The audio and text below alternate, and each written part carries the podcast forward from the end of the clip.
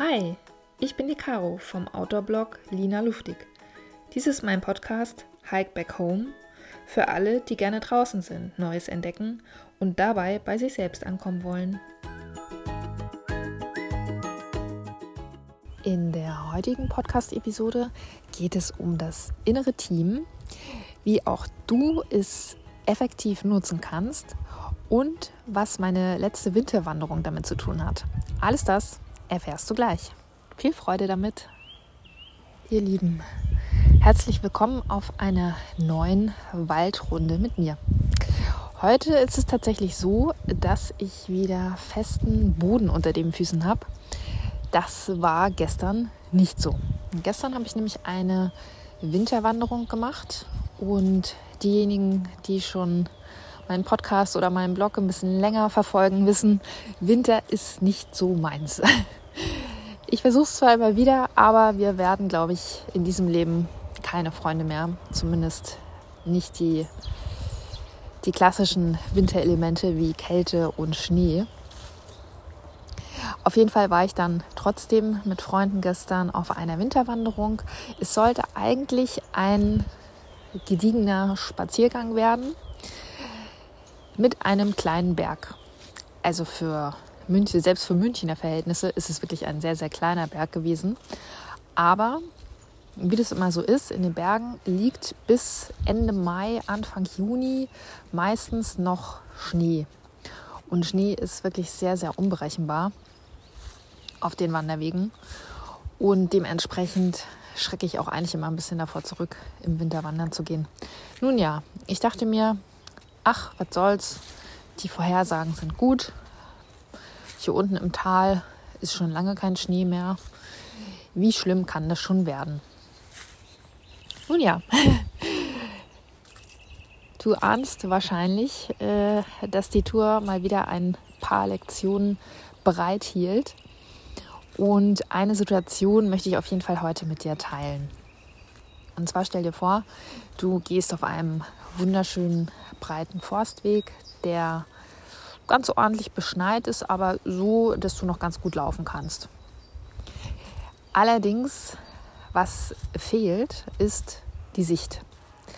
Ja, also wir sind quasi auf diesen kleinen Gipfel, nenne ich ihn mal, gegangen. Erstmal durch relativ dichten Wald. Da hat man das noch nicht so gesehen. Aber je weiter wir dann nach oben kamen und äh, je weiter sich der Wald lichtete, desto mehr wurde uns klar, okay, das mit der Sicht und mit dem guten Wetter, das wird wohl heute nichts mehr. Es hingen nämlich dicke Wolken ziemlich weit unten. Du musst dir vorstellen, in den Bergen kann bewölkt heißen, es ist eine kleine Mini-Wolke am Himmel und der Himmel ist ansonsten blau. Oder aber es heißt, dass du die ganze Zeit durch die Wolken quasi durchläufst und quasi eine Nebelwand vor dir hast. Und gestern war es tatsächlich so, dass es schon sehr, sehr neblig war. Also die Sichtweite war, waren schon ein paar Meter ähm, sodass wir den, äh, den Weg auf jeden Fall sehen konnten. Also es war jetzt nicht gefährlich oder so, aber man hatte eben keine Sicht und ist durch eine grau-weiße, kalte Nebelsuppe gewandert. Das Ganze haben wir dann gemacht, bis wir quasi an den Hütten ankamen, die da schön im Hochtal lagen. Vermutlich normalerweise auch mit fantastischer Sicht. Wir hatten, wie gesagt, keine und haben dann wirklich überlegt, sollen wir uns auf den kleineren, schmaleren Pfad hinter den Hütten wirklich noch auf den Gipfel quälen oder lohnt sich das nicht? Nun ja, da wir Kinder mit dabei hatten und die erfahrungsgemäß immer einen sehr großen Bewegungsdrang haben, haben wir uns dann dazu entschieden, soweit es geht, einfach noch den Aufstieg zu probieren. Und wenn es eben nicht mehr gehen sollte, dann abzusteigen. Und es war dann tatsächlich so wie befürchtet, also wie von mir befürchtet, dass wir den Pfad durch den Wald genommen haben und dieser Pfad war ziemlich steil. Es waren ziemlich viele Felsen, die natürlich sehr, sehr rutschig waren, sodass man sich wirklich nur auf den Weg konzentrieren konnte und ansonsten eigentlich von der Umgebung nicht so viel mitbekommen hat. Und in dem Nebel haben wir weiterhin auch nichts gesehen, was aber da meistens der Fall ist und was ein bisschen spooky wirkt einfach, dass man Stimmen hört. Es war auch ein bisschen windig, sodass die Stimmen auch zu uns herangetragen wurden. Und mal hörte es sich so an, dass die Stimmen direkt hinter uns waren, was sie aber nicht waren. Und mal hörte es sich etwas weiter entfernt an, weil es gab tatsächlich zwei Wege auf den Gipfel. Und auf dem Parallelweg war dann doch ein bisschen mehr los als auf dem Weg, den wir gewählt hatten. Im Nachgang wussten wir auch warum, weil der war zwar als schwieriger ausgeschrieben, aber unter den Verhältnissen, also unter diesen rutschigen Verhältnissen, war der andere Weg doch ein bisschen einfacher, zumindest beim Abstieg. Und dann kam es zu einer lustigen Gesprächssituation. Ich hatte dann doch mal einen Wegabschnitt, bei dem ich mich nicht so sehr auf den Weg konzentrierte, sondern versuchte zumindest meine Umgebung ein bisschen zu beobachten und sagte dann irgendwie so wie aus Reflex, weil ich das mal irgendwo gelesen oder gehört hatte, oh nein, ich höre Stimmen und ein paar davon sind gegen mich. Und dann meinte meine Freundin, die das irgendwie mitgehört hatte, obwohl ich das eher so für mich selber hingebrabbelt habe, die meinte dann so, wieso? Und hat doch gerade eine Stimme prima gerufen. Und die Situation war irgendwie ganz witzig, weil das war tatsächlich so, dass irgendein Familienvater vermutlich ähm, sich über irgendwas freute oder wahrscheinlich seine Kinder lobte. Und diese Situation, dass man Stimmen hört, die ganz unterschiedlich drauf sind, offensichtlich, hat mich dann zu dieser Podcast-Folge inspiriert. Ich hätte sie auch gerne direkt vor Ort aufgenommen, aber dafür war es einfach zu nass und zu windig und zu kalt. Hoch in den Bergen ist es dann doch nichts, einen Podcast aufzunehmen. Vielleicht mal im Sommer. Naja, auf jeden Fall ist mir dann eingefallen, beziehungsweise habe ich das noch ein bisschen weiter auch an mir selber beobachtet, dass es ja tatsächlich nicht nur in den Bergen so ist, sondern ganz häufig, dass wir verschiedene Stimmen hören und dazu muss man jetzt nicht äh, schizophren sein, schwieriges Wort, sondern das nennt sich, es gibt sogar einen Fachbegriff dafür, das nennt sich innerer Pluralismus. Ja, das hört sich jetzt komplizierter an, als es ist. Hm, es gibt einfach verschiedene Anteile in dir, die ganz unterschiedlich besetzt sind. Den einen kennst du bestimmt nur zu gut, das ist der innere Kritiker. Ja, also sobald du irgendeinen Fehler machst oder denkst, du hast einen Fehler gemacht oder irgendwas vielleicht nicht ganz gut gemacht, wie du es hättest machen könntest, können, meldet sich der innere Kritiker sofort. Und seien wir ehrlich, der ist wirklich nicht nett. Der ist häufig am lautesten. Dann haben wir häufig einen Anteil, der immer sofort enthusiastisch ist und egal, was du irgendwie vorhast, äh, der sofort loslegen will. Der Macher dann kennst du bestimmt auch einen Anteil in dir, der sehr ja, zurückhaltend ist oder ängstlich. Das wird auch häufig als inneres Kind äh, deklariert. Das sind so Anteile, die, die sind noch jünger, die äh, kommen aus deiner Kindheit und haben vielleicht Erlebnisse gemacht, die sie immer noch nicht verarbeitet haben. Dann gibt es noch den, den denkenden Anteil, ja, der ist so ein bisschen gleichzusetzen mit dem Verstand, der immer erstmal alles ja, faktisch analysiert. Und das ist jetzt wirklich nur so ganz, ganz plakativ mal dargestellt.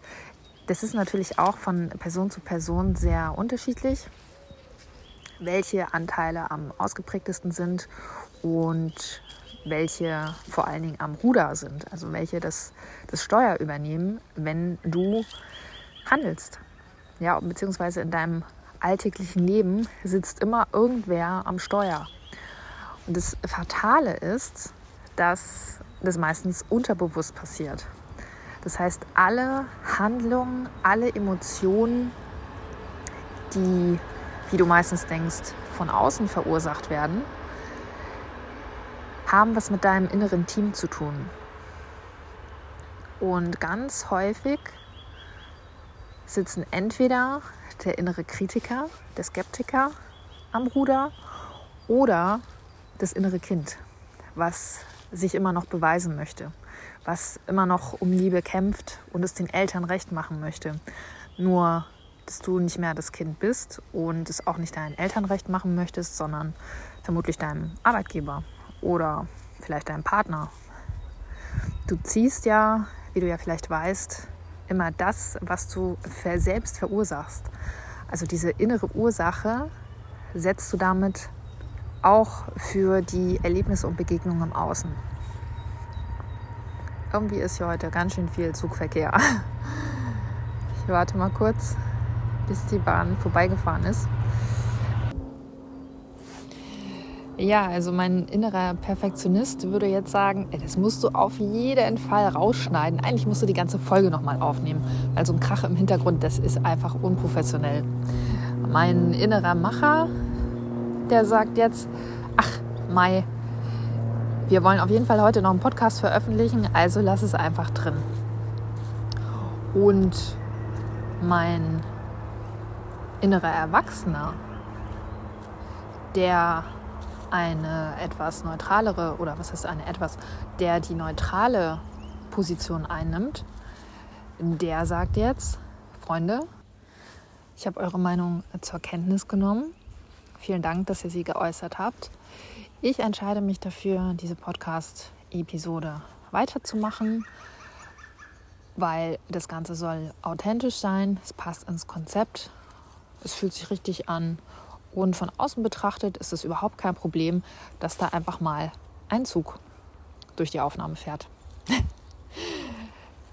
Damit wollte ich euch jetzt veranschaulichen, wie dieser innere Dialog aussehen kann. Und ich lade dich dazu ein, das in der nächsten Situation auch einfach mal zu beobachten. Denn, wie schon eingangs erwähnt, jeder hat dieses innere Team.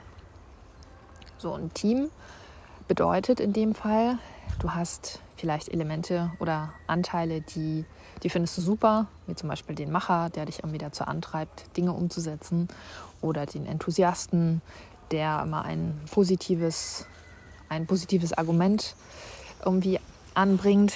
Dann hast du aber auch auf jeden Fall Stimmen oder Anteile, die sind eher in der negativen Ecke zu finden, wie der Kritiker oder vielleicht hast du auch einen sehr, sehr ängstlichen Teil oder einen, vielleicht auch einen sehr, sehr traurigen Teil.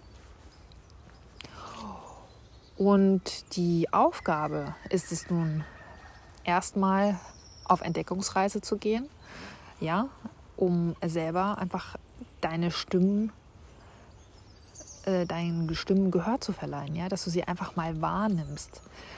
Auch die Stimmen, die normalerweise unterbewusst ablaufen. Also du hast ja immer irgendwelche Gedanken oder irgendwelche Emotionen, die in gewissen Situationen hochploppen. Und wenn es passiert, dann kannst du da einfach mal ein Stück weit nachfühlen und beobachten, welche Stimmen einfach in Verbindung mit dieser jeweiligen, jeweiligen Situation auftreten. Und ich bin mir sicher, so ein paar Anteile wirst du auch schon bewusst wahrnehmen, wie den inneren Kritiker oder vielleicht auch den Enthusiasten. Und die Aufgabe ist es, nachdem du entdeckt hast, welche Stimmen du so bei dir aktuell hörst. Das kann sich auch von Zeit zu Zeit verändern. Ja, also wenn du im Außen Erfolg hast, dann sind deine Stimmen bestimmt auch viel positiver drauf oder eine positivere Stimme ist einfach stärker im Vordergrund. Und wenn es vielleicht für dich im Außen nicht so gut läuft oder du das denkst, dann tritt höchstwahrscheinlich ein Anteil mehr in den Fokus, der aus der negativen Ecke kommt. Und die Aufgabe ist es nun, nachdem du das erkannt hast, damit zu arbeiten. Und jetzt wird es spannend.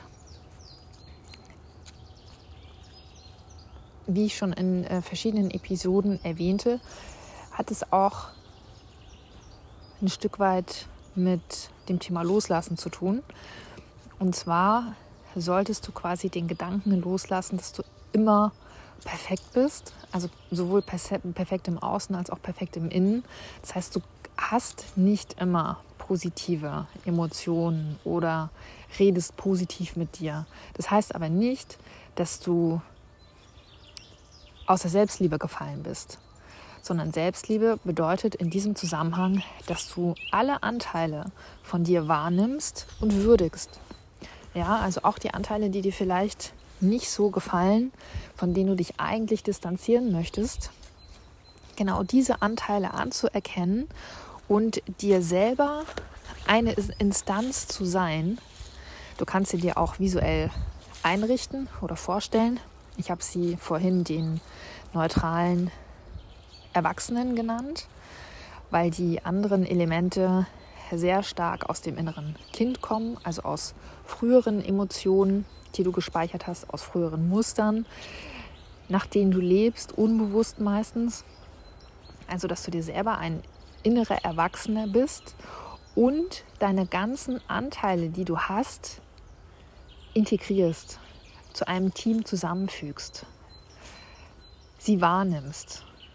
Ja, da sind wir wieder bei der Achtsamkeit, dass du wirklich versuchst, wenn du in diesem Gedankenstrudel bist, dass du nicht irgendwas wegdrücken willst oder dich ablenken möchtest mit, weiß ich nicht, irgendwelchen Aktivitäten oder Essen oder dich berieseln lässt im Internet, Facebook, YouTube und Co, sondern dass du wirklich dir selber ein innerer Erwachsener bist und beobachtest, was geht da gerade ab und wie möchte ich mich letztendlich entscheiden, denn darum geht es ja. Es geht darum, dass du selber es in der Hand hast zu entscheiden, welcher Stimme oder welche Stimme du letzten Endes dann für deine Entscheidung heranziehst. Und wenn wir zurück zu unserer Szenerie am Berg gehen, die mich ja zu dieser Episode inspiriert hat, dann wird deutlich, dass es gar nicht so einfach ist. Ich war mit mir und dem Schnee und dem rutschigen Untergrund beschäftigt und äh, mein gedanklicher Film war nicht mehr ganz so positiv. Und plötzlich kommt eine Stimme aus dem nebligen Off und sagt, prima und freut sich. Und was wir eben ganz häufig vergessen, ist, dass wir diesen positiven Stimmen in schwierigen Situationen kein Gehör schenken. Und das ist sehr, sehr schade, beziehungsweise macht es viele Situationen auch unnötig schwer. Denn natürlich haben wir uns in der Situation am Berg schon sehr stark überwinden müssen, um überhaupt weiterzugehen. Unser Essen war gefroren, meine Haare waren irgendwann nass und gefroren. Also gemütlich war was anderes. Aber im Endeffekt konnten wir dann auch ein Stück weit stolz auf uns selber sein. Und das war der Familienvater, der so enthusiastisch im Nebel sich gefreut hat, auch. Ja, weil er einfach anerkannt hat, dass in der herausfordernden Situation dass es dort auch etwas Positives gibt. Ja, und anstatt sich auf das Negative zu beschränken, auch einfach andere Aspekte mit in die Bewertung einfließen zu lassen. Und das ist wirklich sehr, sehr schwierig, weil wir unbewusst einfach in alten Mustern festhängen, beziehungsweise auch immer davon ausgehen, dass wir machtloser sind, als wir es eigentlich sind. Und die gute Nachricht ist, dass wenn du es lernst, mit deinem inneren Team zu arbeiten, dass du viel schneller Entscheidungen treffen kannst und vor allen Dingen Entscheidungen treffen kannst, die für dich stimmig sind. Denn darum geht es, dass du dir ein Leben erschaffst, was für dich stimmig ist. Und ein Aufenthalt in der Natur und ein Blick auf dein inneres Team können dabei schon eine sehr große Hilfe sein, wie ich finde.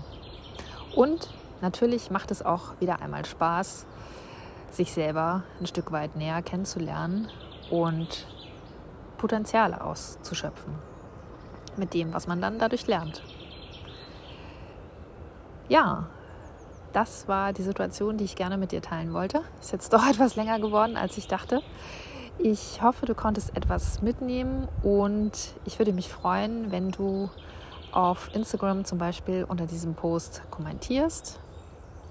welche Erfahrungen du schon mit deinem inneren Team gemacht hast, beziehungsweise wie du mit deinem inneren Team arbeitest. Und ja, ich werde hier jetzt noch ein bisschen weiter durch meinen städtischen Wald gehen und den Vogelstimmen lauschen. Und ich wünsche dir noch einen wunderbaren Tag. Und ich freue mich schon sehr auf unsere nächste gemeinsame Wanderung. Bis dahin. Das war mein Podcast Hike Back Home. Schön, dass du dabei warst. Wenn es dir gefallen hat, dann abonniere doch gerne meinen Kanal, hinterlasse eine positive Bewertung und schau auf meinem Blog Lina Luftig vorbei. Bis zum nächsten Mal.